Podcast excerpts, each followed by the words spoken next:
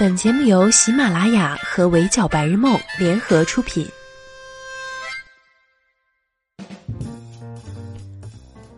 闹钟只能叫你起床，我负责叫醒梦想。Hello，大家好，欢迎收听本期的 Madam 神侃娱乐圈，我是 Madam 九九。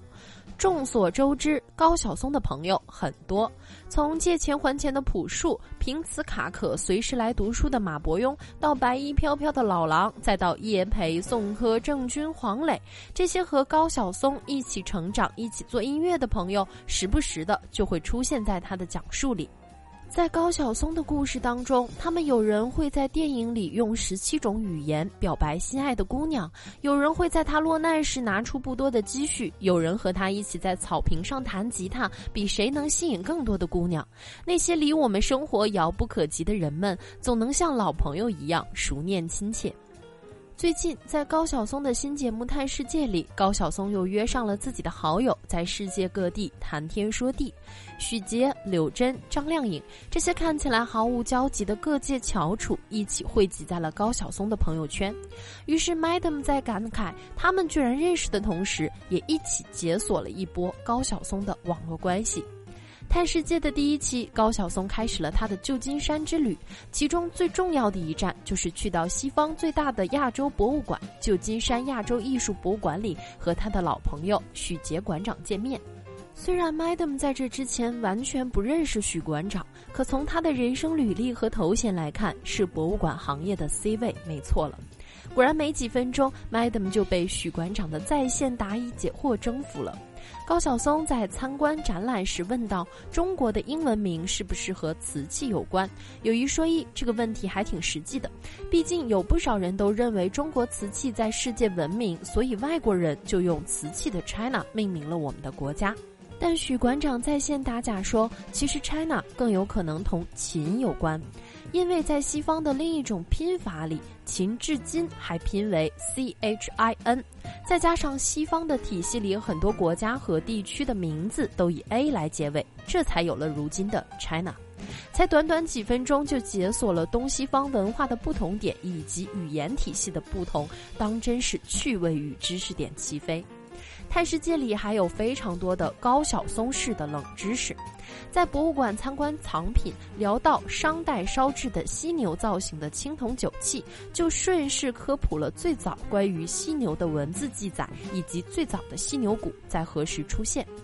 走进了唐人街，就讲到了经典电影《当幸福来敲门》的电影名称由来。这部经典电影看过的人不少，但知道因为唐人街而改变名字的人恐怕不多。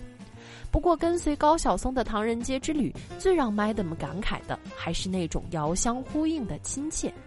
这里不光有英文街道，还有以华人名字命名的小食街，随便走一走就能看到体现中国南方宗族文化的同乡会，以及像红门这样看似不起眼但具有跨时代意义的建筑。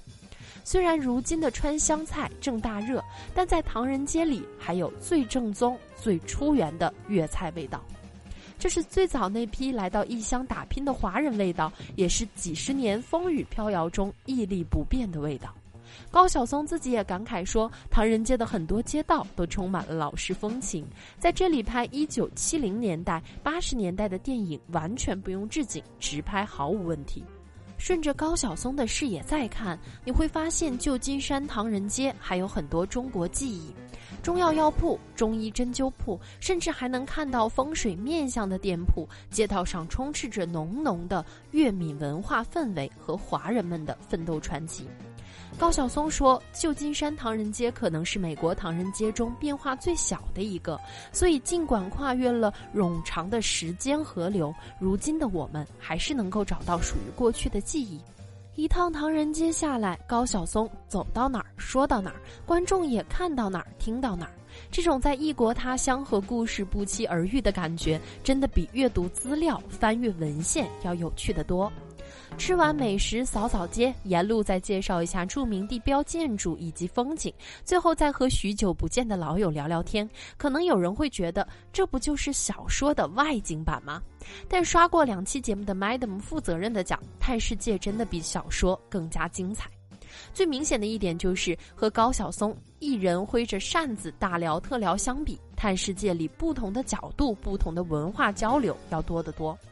节目每期都会请到不同的嘉宾，他们大多是当地人或者在这个城市生根扎住过，了解这个城市的人。节目不再是高晓松的一家之言，而是从不同的眼光、不同的角度和深度来看城市的发展以及华人的海外奋斗经历。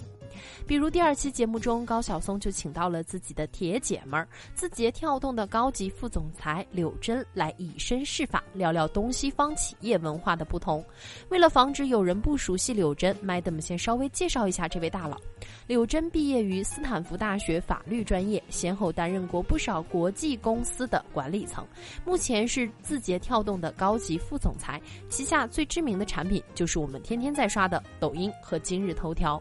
除了自身优秀，她还是联想集团创始人柳传志的侄女儿。之前 Uber 和滴滴的那场商业大战，大家还记得吗？就是柳青、柳真两姐妹之间的刀光剑影。两人聊的问题也很有意思，先是探讨了一下华人在硅谷怎么才能一步一步从打工仔变成投资商，然后抛出了一个更有意思的问题：都说中国人特别聪明，受教育水平也高，但在硅谷为什么是印度兄弟干到了 CEO 呢？柳珍思考了一下，然后以他身边的例子来举例探讨。他觉得普遍的印裔人都很勤奋，而且倾向于学习管理，这点是中国人身上稍稍欠缺的。而且从目前的大环境来说，中国国内发展快百亿的公司不少，投资机会也很多，根本不缺市场和资金。所以很多华人在硅谷学习一段时间，或者到达一定地位后就回国创业了。但相对的，印度国内的情况和中国完全不同，所以走出来的人是没有退路的。说到这儿，柳珍还直接爆出了个金句儿，就是娘家也挺硬气，不用在婆婆家受气。本来呀，Madam 看到这些市场啊、IT 呀、企业啊，挺云里雾里的，但柳真这一句话简直不要太贴切。说句实在的，其实不管大家有没有全局观，是否有过留学经验，但在看过这两期节目后，最真实的感受就是华人在海外的国际地位攀升了。一起探寻城市人文情怀，捕捉大时代下海内外华人的奋斗经历，去到世界各地的城市，一边讲历史，一边真切的感受当地的生活，这才是高晓松系列脱口秀节目的一次全新尝试。就像节目片头说的一样，探世界是一段记录人的旅途。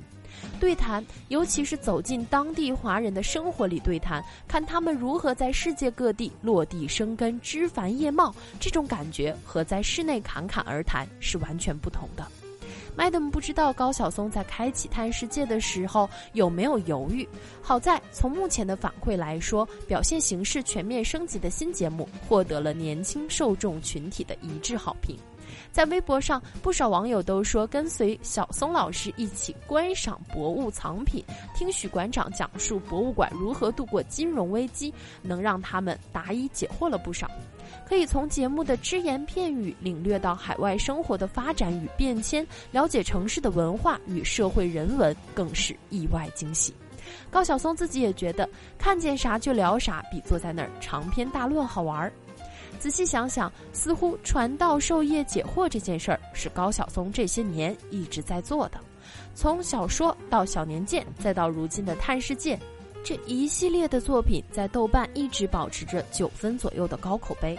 不知道大家发现了没有？这些年高晓松的节目始终选择在优酷播出，与优酷平台的关系从合作艺人到了入职高管，数度牵手推出的作品，既形成了个人 IP，也与人文赛道的不断深耕不谋而合。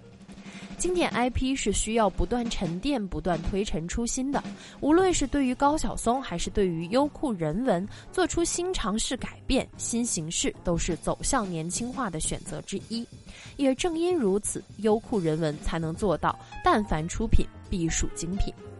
更广的地域跨度、更丰富的展现形式、更具针对性的内容输出，再加上不变的高晓松式的脱口秀特点。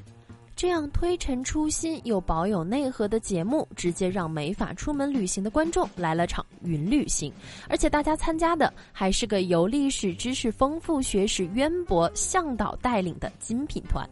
况且未来还会有像华人歌手谭维维和张靓颖、美国 CAA 公司驻中国总裁乔青山、华人名厨 Grace 这样的知名团友，不用多说，这趟旅行一定非常的精彩。这个团呐，入股不亏。好啦，以上就是本期节目的全部内容，也欢迎收听的小耳朵们留言评论，关注微信公众号“微教白日梦”，我是主播九九，我们下期不见不散喽，拜。